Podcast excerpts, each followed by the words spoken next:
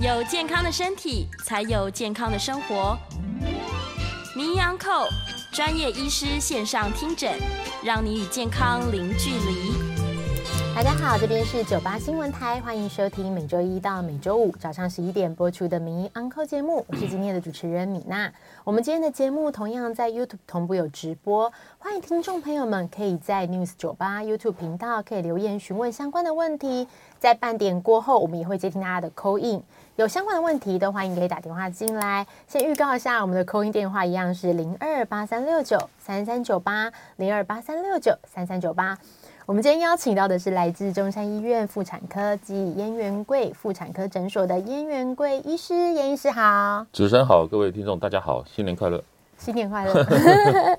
今天看到燕医师就知道跟我们讲很多就是妇产这个妇产科相关的知识哦。我们今天的主题是很常遇到的，就是经痛、下腹痛，这是女生常遇到的问题哦。嗯、究竟到底是子宫内膜异位症惹的祸吗？啊，当然这个只是其一重要原因啦。是我们讲经痛哦，一般来讲？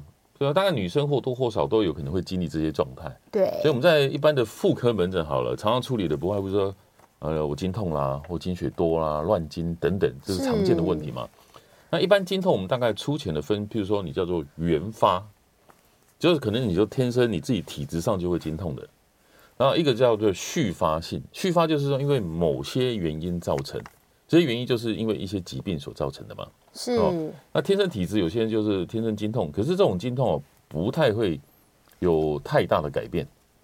哦，比如说你月经出经来就开始痛了，然后它痛的程度还有形态大概变化不大。哦，那续发性的经痛通常都是一些原因疾病嘛。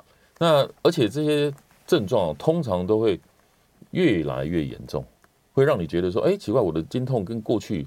来讲比较明显哦，甚至它合并的症状会越来越多样化哦。比如说，呃，比较常见的一些经痛的原因啦，哦，比如说，我们讲像今天的主题叫子宫内膜异位嘛，对，因为我们一般呃子宫每个月会来月经，嗯，那这个月经事实上就是子宫内膜、子宫腔里面那一层内膜脱落以后所造。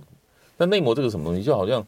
每个月啊，事实上这个子宫啊，在有生育能力的时候，它每个月啊都要准备怀孕，就要迎接受精卵嘛。那就好像这张床垫要迎接受精卵的着床。但如果说你没怀孕了，那这个床垫它就要新陈代谢，每个月要更换或排泄。那这个东西相对我们的人体来说，事实上是比较相对是比较脏的东西嘛。就好像你要排泄排一些脏东西，对，那。那你每个月换一张，但是异味症就是说，你每个月排出来这些东西合并的一些内膜异味的细胞组织，异味那个异啊，就是异地而出的异嘛。哦，那你可能就是跑到别的地方去。哦，它可能从输卵管逆流就跑到腹腔，或是从什么血液淋巴跑到别的地方，所以它很容易跑的位置哦，大概就是比较临近的地方，大概就跑到卵巢了。就是大家常常听到什么巧克力囊肿，哦。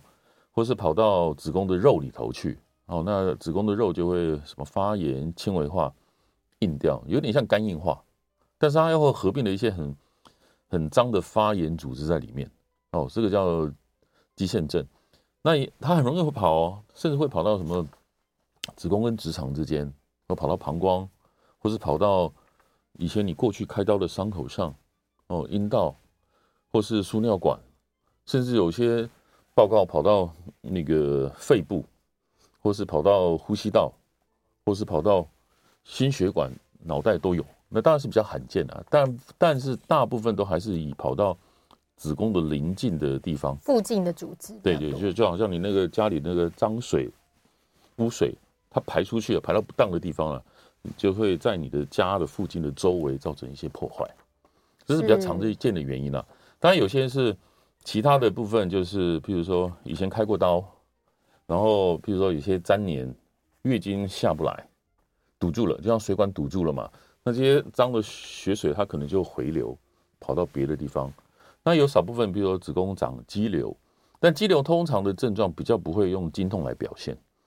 哦，那或是说有些人是因为什么细菌感染发炎，你没有很好的治疗控制的时候，有时候你月经来的时候，这个经痛会变得更严重。但是如果以疾病来说，大概就是我们今天的所谓的子宫内膜异位这个部分，几乎占了大概百分之八九十以上。哦，那真的蛮高的。对啊，八九十都是子宫内膜异位，就是因为疾病造成的经痛。是。那这个常最常见的疾病就是这个内膜异位症。是我记得上一次有跟医师询问到，就是关于经痛的部分，医师有讲到说，嗯、如果在生理期的时候喝冰的，因为你子宫有时候会收缩的太，它收缩了，所以也会让它没办法。所以有时候你会觉得说，哎、欸，我怎么一喝冰的血量变少了？事实上，有时候它会诱发那个子宫的肌肉收缩嘛。对，你一收缩的时候，有时候那个月经下来的那个通道啊，对，有时候会突然变被收紧了嘛。对，因为收紧有时候血下不来，你会觉得说我量变少了。事实上，它有时候它可能因此被挤回到输卵管，跑到腹腔里面去。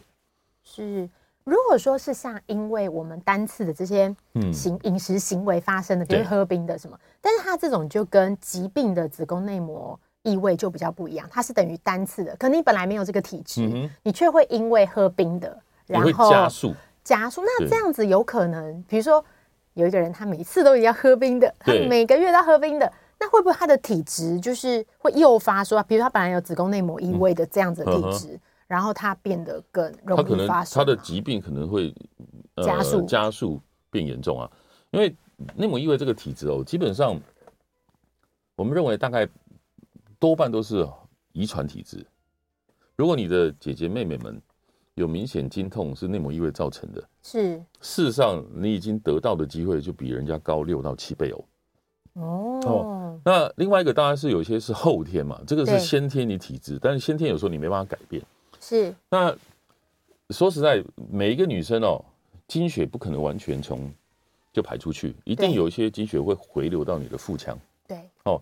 但是你的身体的免疫力就很重要啊，因为你身体有一些免疫力，比如说你身体进入一些脏的细菌、病毒或是一些脏的东西，身体都有一些免疫力去把它消除、消灭掉嘛。一样，你进到腹腔里面这些脏东西，其实你身体应该有能力要把它扫掉。对。但是如果说你的免疫力不好，但是所以这个跟个别的体质有关。对。如果你免疫力不好，这些脏的东西进去的话，你身体就没办法把它扫掉嘛。你扫不掉的时候，这些东西就淤积在你的肚子任何的器官，它可能会吃到肠子里面去，吃到膀胱里面去，或是吃到你的子宫，吃到你的卵巢，哦，所以它这个呃就是会越来越严重。哦，如如果说你的后天，比如说你的生活管理又不好，一天到晚熬夜，作息不正常，对，睡眠又不好，压力又大。其实你相对来讲，你的身体的免疫力是差的嘛？你差的话，你的对这个脏的东西的清扫能力就不好。那如果说你又吃了一些富含太多什么雌激素的一些食物，那有时候那就会更加速这种疾病的发展。是，嗯。如果说像现在我们知道，就是子宫内膜异位跟遗传有很大的关系。对，如果家里家人有的话，他可能有六到七倍以上的。对，如果说尤其是你的姐妹或是你的妈妈，就是女母系这边的，是的。那这样子的话，我们就是可以有办法避免。如果今天已经知道了，我们知道这样情况会发生，嗯哼，那怎么样可以避免呢？就是说，就像燕医师讲的，就是比如说增加自己的免疫力呀、啊，不要喝冰，大概就是这样吗？还是有其他可以做到更多？我刚才讲说，你的生活管理很重要嘛，是哦，那是跟你的自身的免疫力有关。那另外一个后天就是有些，因为如果说当你是年纪轻，其实你的卵巢的荷尔蒙各方面分泌是正常，那有些人就是喜欢，有时候东方人或者中国人他。华人比较喜欢所谓补嘛，啊，然后什么人参、当归、山药、四物，什么海鲜、带壳海鲜，或是蟹黄，蟹黄，或什么蟹膏，就是这些东西，蟹膏那都是什么动物性的雌激素。对。那如果说你已经有这样子的疾病被怀疑的时候，这些东西的使用就要更小心了。那甚至如果说你常常要补药，然后是从中中医师那边开过来的时候。那甚至你要提醒他说，你被怀疑有子宫内膜异位，啊，那中医师应该也都要也或多或少对这些疾病都有一些了解嘛。是。那该用什么药的成分，他们应该也要避免。对，这是很重要的。因为确实以前呢、啊，就有听说，就是有一些年轻的女性，可能二十几岁，有时候在补，嗯、然后补一也是一直这样补嘛。可是补个几年之后，有一天突然腹部剧痛这样子，然后、嗯、痛到就是要坐坐救护车呢。但如果说这种突然急性痛，当然说不见得是一定跟这个疾病有关了哈。那通常这个疾病它的症状通常都是你经痛越来越明显，在月经来的时候哦。然后更严重，比如说有些人会在月经后继续痛，哦，结束了还会痛。对，但是它这个通常都是像 cycle 一样，就是每个月出来，然后没有月经的时候才没事。对。但是为什么有时候月经来经痛还会痛？有时候基本上我们的解读就是说，你月经来的时候，有些经血它会被你挤回到腹腔里面去，这些腹腔淤积的脏的经血啊，就算你经血排出去，这些脏的经血还是持续存在在你的腹腔里面。它还是会持续造成你的腹腔或是的刺激嘛？对，尤其子宫跟直肠之间很多那个我们讲的神经的分布，所以它这个持续痛，有时候的疼痛啊，甚至会延展到你的尾椎，最严重会到肛门去。那甚至这些病人有时候我们在做检查，有时候我们做超音波啦，或我们做内诊的时候，有时候我们会去碰触它那个子宫跟直肠之间，呃，简单讲就是阴道的最深的地方，嗯，比较靠后方。如果碰到那个地方会痛，甚至你性行为顶到那个地方也会痛的话，那就表示你的内膜异位就已经比较严重的跑到子宫跟直肠那个地方去了。觉得它已经可能有神经的那个，对，那个边神经非常多嘛。那甚至有些比较严重，也看到说月经来的时候每次都血便，哦，他就已经吃到肠子肠腔去了，哦，然后有些吃到膀胱壁里面去，是月经来就血尿。有些人吃到肺部，我们也碰过。那突然月经来的时候，就咳嗽，然后就吐血，就咳血。那也有那种突然就月经来的时候就气胸，因为他跑到跑到肺泡去了，那肺泡都破掉了。对啊，这个是也常常会听到的。所以虽然子宫内膜异位是我们常常听到的女性疾病，大概可能有八九成以上。呃，经痛是因为子宫内膜异位造成，但其实听起来，它其实还蛮值得被关注，就是说它有可能会变得很严重。就如果没有，有时候我们在临床上会把它形容叫做良性的癌症啊，因为它是是它走的那个模式，它就是会去侵蚀到不同的东西，只是它不会在像癌症说它就长出更多更多更多。对，它基本上它不算是致命的疾病嘛，哦，但是它会吃到它任何可能跑的地方。所以它的走的行径很像癌症，但是它并不是癌症，所以我们有时候我们戏称它叫良性癌症。但它对女生来讲，不外乎就是经痛病很严重了。如果你跑到子宫的肉里头去，其实就是经痛啦，血量也大。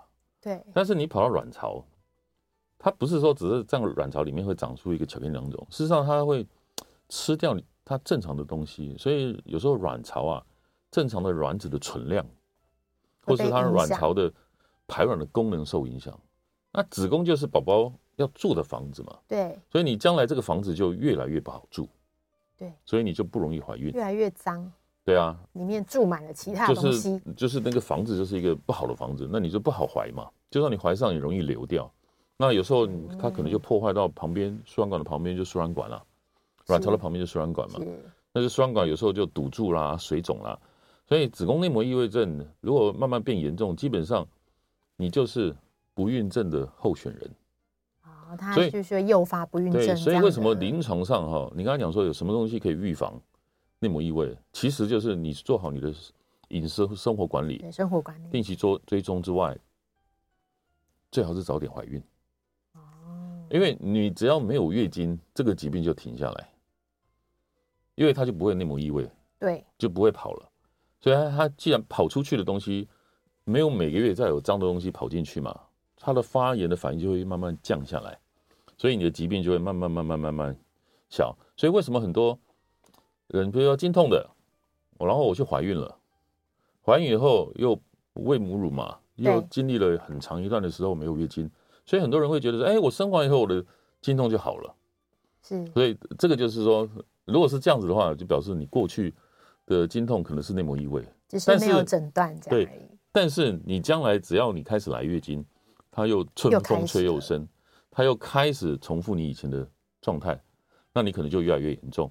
所以为什么我们一直会希望是说，如果你有生育的打算，而且你已经被怀疑有内膜异位的时候，其实怀孕才是最好的治疗。对，其他的药物啊，顶多只是延缓你的疾病变严重。好像可以打停经针，让他对，那个是最强的治疗。那有时候我在门诊，有时候会跟病人解释，就是说这个药物啊，就好像它就像一个冰箱了。这个疾病就好像一个苹果，你损坏了，你就把它放在冰箱里里面冷藏库。嗯，哦，但是疾病会坏得慢一点。那也有更强的药啊，就像你刚才讲的，打到停经针嘛，那就叫做冷冻库啊。哦，可是冷冻库。这个药物啊，它也不能长期用。对，那最长就让你用个半年，顶多有些人甚至用到一年。但是用太久，你要牺牲的就是你的骨头，啊，你可能就骨质流失很严重。是，对啊，就会有更年期之后会遇到的问题。所以为什么说你刚才讲说打停经，的确它是一个最强的治疗，你的所有疾病就停住了，被强制暂停，就冷冻丢到冷冻库了。对，可是将来它还是会变严重啊。所以其实最好的治疗，其实我们还是。建议说，如果你生育计划的话，你尽量去完成，尽早来完成你的生育，然后到更年期，其实这个事情就没了。哦，这跟现在讨论的就是有一些年轻的朋友想要怀孕，但现在还不想怀，可能会去冻卵。我觉得又是不完全不一样的问题，因为这个是你宝宝住的地方。嗯、对，卵子是因为卵巢当然会随着年纪会老化嘛。对，当然你要设法要把比较健康的，因为现在科技很进步了嘛。嗯、哦，那你可以把你比较健康。然后品质比较好的卵先存下来，是对。但是如果说你也有内膜异位，那这个东西这个两个动作就要做了嘛，就是你要把你的品质好的卵存下来，那你就要去 control 这个内膜异位，不要让它去继续破坏卵巢，对，不要去破坏你宝宝要住的房子，对，把这个房子先装潢好，这样，对啊，清扫好，就算等于是说你要去药物去控制它，不要让它继续坏下去。所以你等于是。同时要做两个动作，嗯。哦，医师想请问一下，现在啊，如果说女性经痛，然后到了诊间，通常诊断内膜异位是透过内诊就可以看得出来吗？还是说她必须是观察一段时间，然后确认她的、嗯？一般来讲，我们大部分都是说你经痛，通常就是我们会评估，比如说你症状。那如果你症状是越来越严重的啊，加剧这样子。对啊，然后症状是越来越多样化，合并肠胃道的症状啦，或者泌尿道的症状。月经来容易腹泻、拉肚子或者肛门痛，或是有些人恶心呕吐很严重的，哦，然后甚至比较严重的，甚至我们就会问说，如果你性行为，你有没有碰到深部会有疼痛？然后加上这个是一个基本的一个症状的一个评估啊。那是，那还有有时候会询问说你的家族史，比如说你的妈妈妈姐妹们有没有？姐姐那还有一个重重点就是超音波啦。那如果说比较轻度的。有时候超音波看不出来，哦、那如果说会跑到卵巢、巧克力囊肿，或是跑到子宫、肌腺症，基本上超音波多半可以开始察觉得得到。那另外有时候会配合一些什么肿瘤指数的抽血，所以从抽血、超音波还有你症状上的评估去判断。那那有时候我们也碰过那种每次月来就痛的痛不欲生，都要跑急诊室的。但是超音波怎么看都看不出来，但是他的经痛就比较特别，就是只跑到腹腔、子宫跟直肠之间，就那个那个跑到那个地方，就有点像米粒这样撒出去。但是你超音波没办法去看到这些细小的米粒的变化，然后然后而且他就刚好跑到那种子宫跟直肠最深的地方，那个地方就是我刚才讲说满布的神经的地方哦，所以。那个地方就可能会让他痛得很厉害，所以如果是这样子的症状的话，通常也是需要配合医生，比如说比较经验的，他们要做内诊去评估那个地方。是，嗯、所以如果说刚刚医师有讲到一个很重要的，就是我们要怎么样判断自己有没有疾病，是原发原发性还是续发性的经痛？有一个部分就是看它有没有加剧，因为理论上如果说你是疾病造成子宫内膜异位的话。它会越来越严重，对，它一定是越来越严重，它是累积性的疾病。是，所以如果以前不会那么痛，现在变痛了，就应该要有察觉。嗯、对对对，有可能是疾病造成的关系。对，那如果说像现在大概呃，如果比较轻微的，有需要做治疗吗？还是就做好生活管理？有时候第一个我们会看病人的年纪，还有他生育计划。那如果是说他已经生过了，也没有生育计划。那临床上，他对他的健康，因为有时候肌腺症，比如说血量来的很多，对，哦，它可能会造成他贫血。如果他健康也没受影响，他的经痛，临床上也没有造成他各方面的影响。那有时候你只是简单开一些消炎止痛药，他就会生活品质健康都是不受影响。有时候我们就定期追踪，然后你要做好你的饮食生活管理等等。那如果说症状变严重，当然要提早回来。那如果说有怀孕的打算都不一样，所以我刚才一再的强调是说，是有生育计划，怀孕是最好的治疗。是，对啊。然后当然有些就是要看他的生育计划症状严重，有时候就要一些荷尔蒙的药物的介入嘛，是不是要怎么样去用多强的药物去抗挫他的疾病？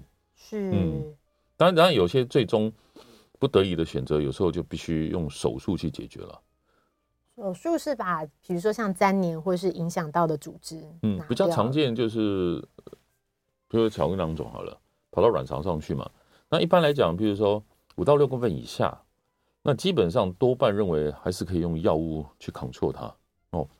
那如果到五到六公分以上的话，有时候第一个我们认为它对卵巢的破坏性会越来越强，甚至你的卵巢的组织、卵子的存量，或是它蔓延到周围的。速度会越来越快，这时候你就可能就要用手术去介入它。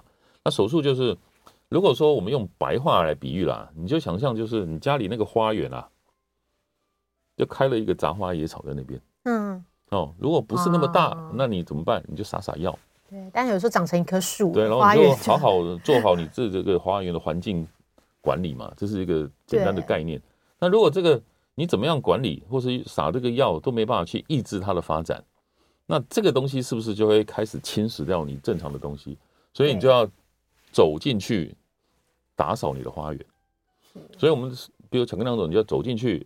一般来讲都现在都用内视镜、腹腔镜做，就把那个囊肿把它拿掉，要把卵巢正常的部分可以尽量把它保留下来。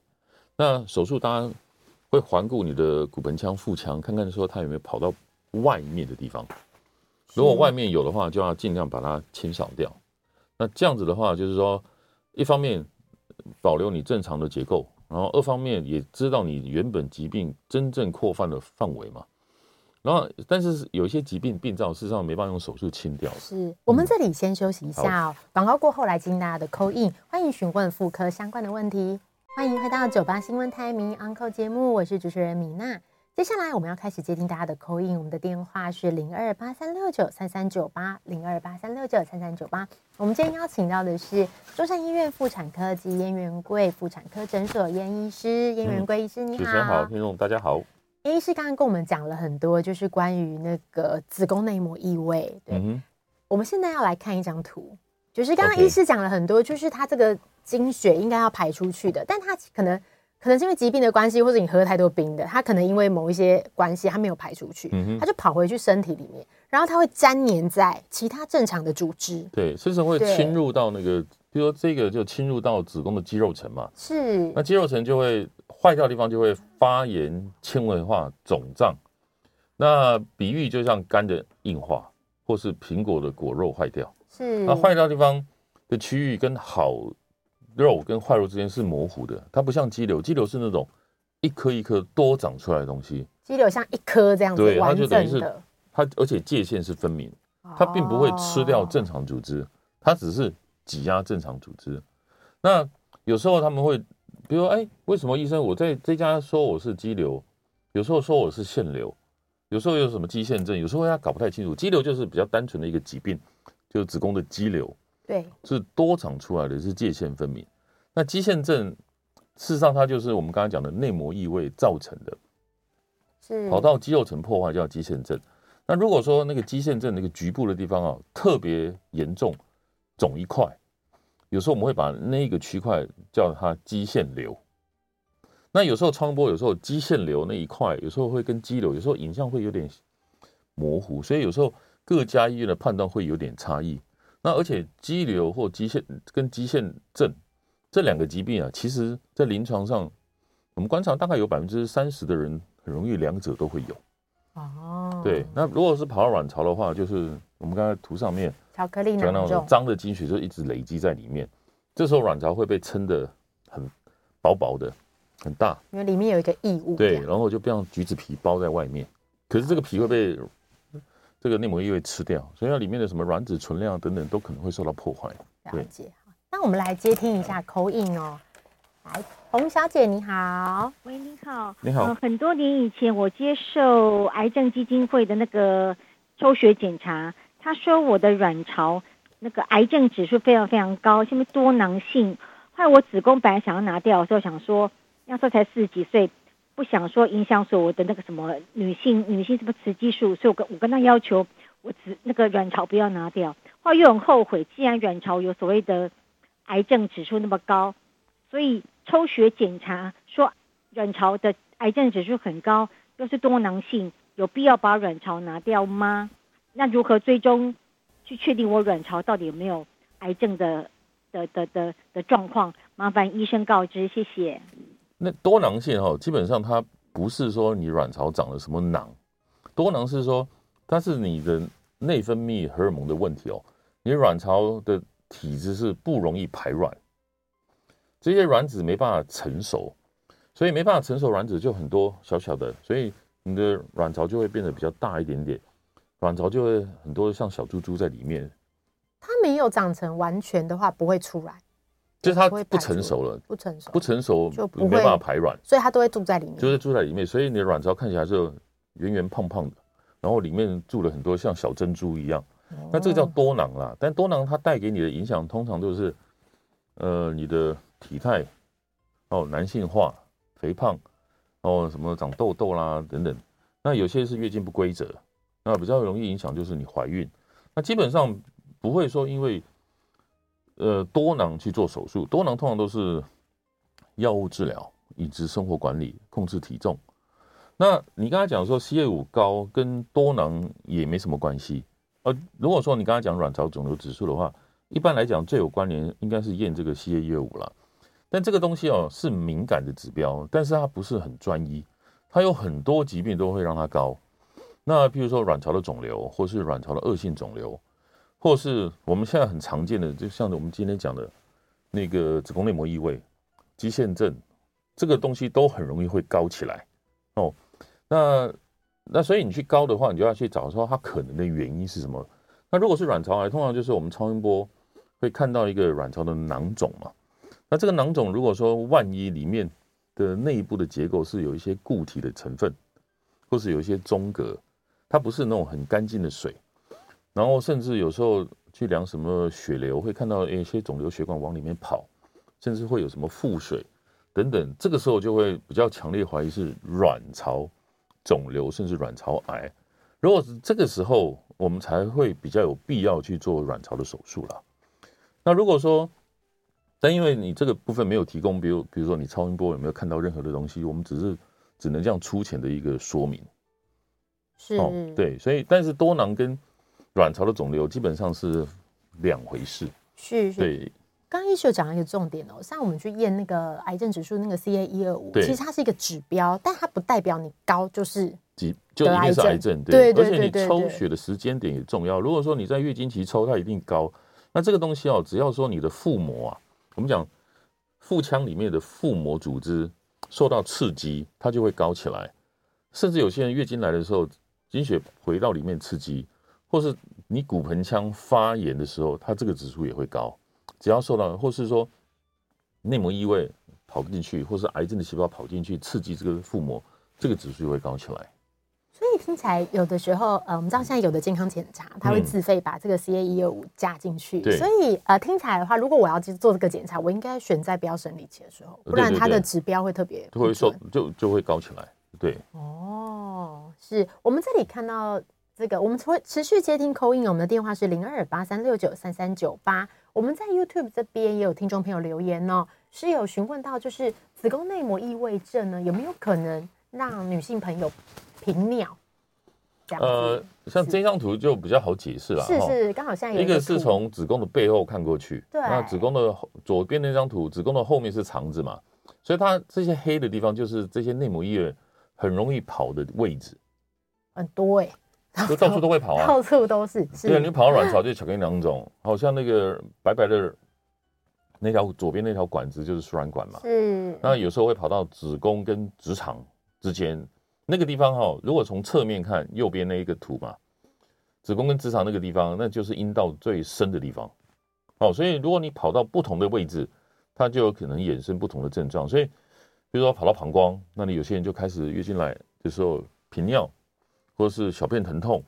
如果吃到子宫、膀胱内壁里面，甚至血尿；如果是跑到肠子，穿进肠子，那月经来的时候可能就血便。所以有时候比较严重的时候，甚至我们会委请大肠直肠科医生，可能做个大肠镜进去看看，看看那个位置有没有什么明显的肿块或凸起来，必要时候可以做切片。哦，对。所以说他，哎，假设他今天会会，假设他让他血尿，他也不是每天都会血尿，他就是在生理期来的时候。对，但是有时候他比较难判断，因为他那时候月经来的时候，对不对？哦、本来就有经血。对啊，你经血或者你解尿，因为他可能就比较难判断了。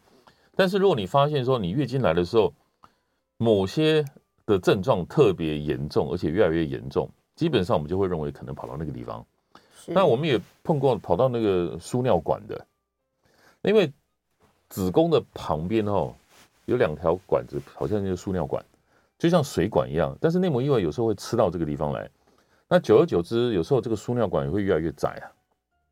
那尤其月经来的时候，这个地方会变得更窄，所以这个输尿管就堵住了。所以呢，月经来的时候，它可能就哎，有一侧特别疼痛，甚至这个疼痛会跑到后腰上面，因为那时候它的尿下不来。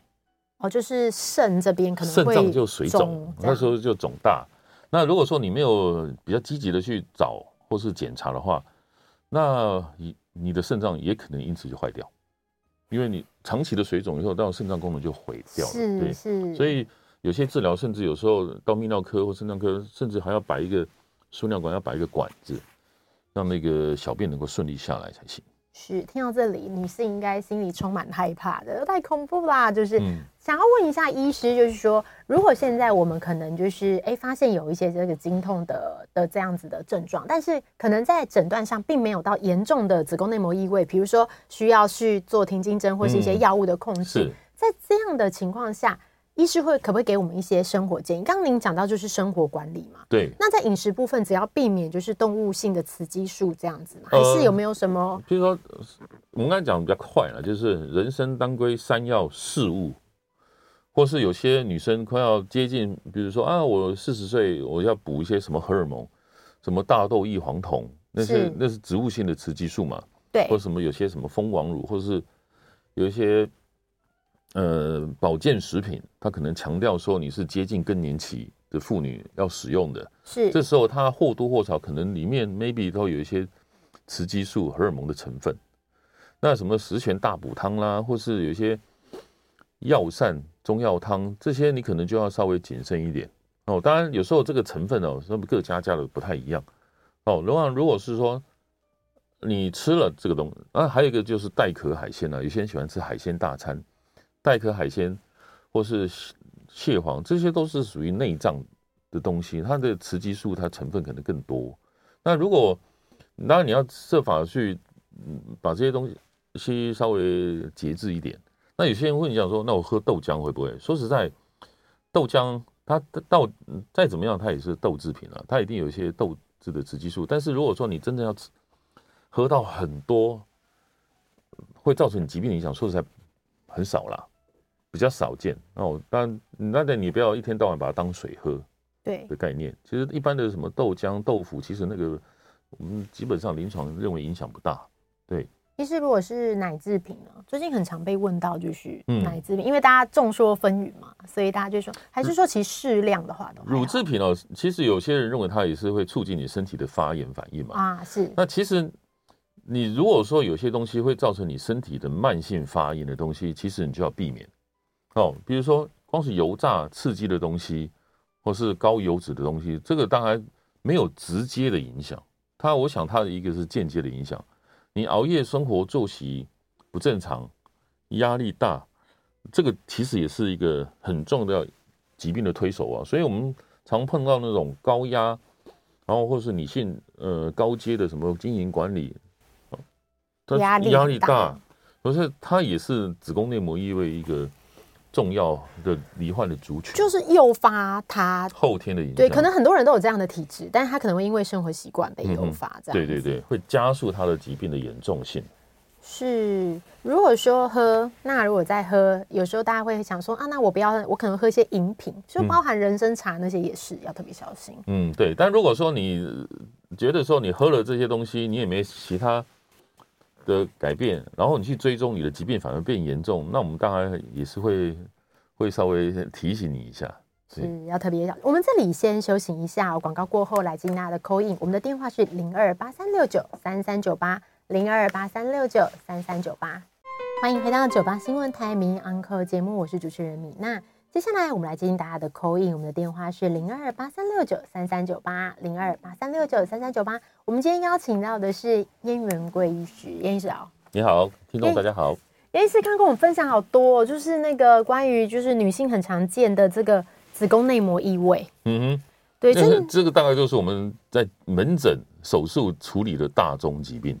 是，就是，所以其实女性真的是要从很。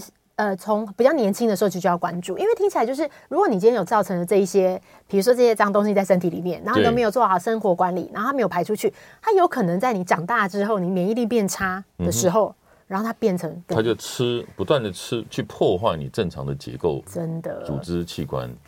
我们来接听王小姐的 call in 哦，王小姐你好，啊您好，你好，那个医生您好，我刚刚有听到您分析，好像跟。肠、腹腔内的一些其他的器官都有相当的关系。我是因为我觉得我的腹部有隐隐作痛，那就是很闷闷的痛。那我医生我就请教说，这是哪方面的问题？他说可能是妇科跟 OK，所以说我就先去看了妇科。嗯，妇科他说我内膜在爆刮刮刮，就这样子刮刮刮，子宫刮刮说 OK。我就做了子宫收收刮术，可是它刮完了，我觉得我的感觉并没有好，所以我在想说，那那那它刮完以后，我我会，我请问一下，子宫的那一部分是不是被刮了，被比较薄，会也会痛，会比较敏感，我我会有点感觉，就是说我那一部分的子宫好像跟以前不太一样，就是说可能刮了会变薄，会有什么样的可能性？然后那 OK，假如今天。我刮完了，那我还是觉得我的腹部，呃呃呃，他都会跑来跑去的痛。那请问医生，那我可能要去看哪一科？谢谢。那我先讲一下女性的下腹痛啊，它其实太多原因了。因为下腹部除了骨盆腔里面的子宫、卵巢、输卵管，那子宫的前面又是膀胱，那后面就是肠子，所以这些东西都有可能是你疼痛的原因。还有旁边输尿管也跑过来，那所以一般来讲，女生下腹痛通常第一个会去跑妇产科。那通常就是怕子宫卵巢长肿瘤、长东西，因为长大了痛，或是说万一了卵巢长一个东西比较急性的痛，有时候卵巢的囊肿破掉，或是卵巢什么扭转，那通常都是急性痛，比较不会这种慢慢痛。那如果说你常造成的疼痛，一般来讲，我们第一个常见的就是细菌感染，什么骨盆腔炎，这要做内诊，然后看看阴道分泌物碰到有没有疼痛，这是药物治疗。那如果子宫卵巢超音波看起来如果没长东西，那基本上你的疼痛就跟妇科关联性不高。那如果你的疼痛就像我们刚才讲的是那种周期性的，每次月经来就痛，月经过后就不太痛的，那这个就是百分之八九十跟子宫内膜异位有关。那也有很严重的内膜异位，就跑到腹腔到处都是。但是这些病人基本上应该会经历一个。每次月经来的疼痛，到最后慢慢慢慢衍生到几乎每天在痛，哦，那大家听起来他好像没有以上这些状况，那是但是他说被做了一个不做了一个子宫内膜烧刮，是。内膜的东西哦，有时候长息肉啦，或者内膜增生病变，或是有时候内膜癌，但它通常里面长东西多半的症状都是因为内膜是月经的来源嘛，通常它的症状应该是不正常出血了。它跟疼痛太厚的话，对它，它跟经疼痛基本上关联性不高。那这个部分说它，呃，为什么会这样子做？它应该不是去解决你疼痛，应该是去帮你去厘清说你的子宫内膜是不是安全的。那如果你妇科的检查都没事，那你可能就要去寻求一般外科或者是肠胃科的检查。是哦，这是我们一般处理的原则方向是这样子。是听起来是检查的过程，发现有子宫内膜就是增生，对，那因为增生其实也是一个呃，就是如果有处理好是比较安全。对啊，因为内膜有时候会有零点七到一 percent，甚至会有什么内膜癌的风险。是，对啊，这个部分它可能我我认为它应该是帮你去厘清这一块啦，应该不是去治疗你的疼痛了。是，所以还是可以多多做检查来找一下原因哦。嗯、我们这边回到这个 YouTube 这边有听众朋友留言哦，就是医师刚刚有讲到，就是说，呃，如果子宫内膜它这个它有吃到这个呃肠子肠子，可能会让你血便嘛。有些人就是月经来容易什么腹泻、拉肚子、肛门痛，这是比较常见的症状，或是更严重，有时候血便或是里脊厚重。但这个症状哈，如果说你都是月经来的时候就出现的。那这个关联性高。如果是你平常就这样子的，没有那种关联性，就有时候有，有时候没有，有时候有时候没有，跟月经没有直接，可能就要看大肠直肠有没有问题。大肠直肠看看有没有其他大肠直肠本身的问题了。哦，是这里有听众朋友询问到，就是关于子宫这个子宫肌肌腺这个肌瘤，嗯，那到更年期之后有需要特别做治疗吗？还是说更年期之后慢慢的话它就会好转？其实。肌腺症哈，就是你只要每来一次月经，其实你每月就在内膜异位一次嘛，所以你的子宫就一直不断的遭受破坏，会越来越严重。对，我刚才讲说，为什么最好治疗就是没月经，怀孕没月经，对，打停经症没月经，对，那最完美的治疗就是到更年期，你更年期是自然没月经了嘛，所以这肌腺症就慢慢慢慢慢慢就消炎消肿，是，然后就没事了。但是肌腺症通常我们还是要在更年期时候还是要追踪啦，因为肌腺症本身说实在还是有接近一 percent，它有可能是不好的东西，就像肌瘤一样，肌瘤有时候按不到更年期就没事，但是肌瘤有时候肌肉层的癌症有时候叫肉癌，哦，所以肉癌有时候比较难发现。那这个东西呢，如果你发现说在更年期之后，你子宫的肿瘤不管是肌瘤或是肌腺瘤等等，它反而越来越肿大。那你又没有使用什么其他的什么荷尔蒙药物，这时候你就要比较小心了，就反而就是这时候，呃，积极的手术切除的治疗就反而变得比较必要。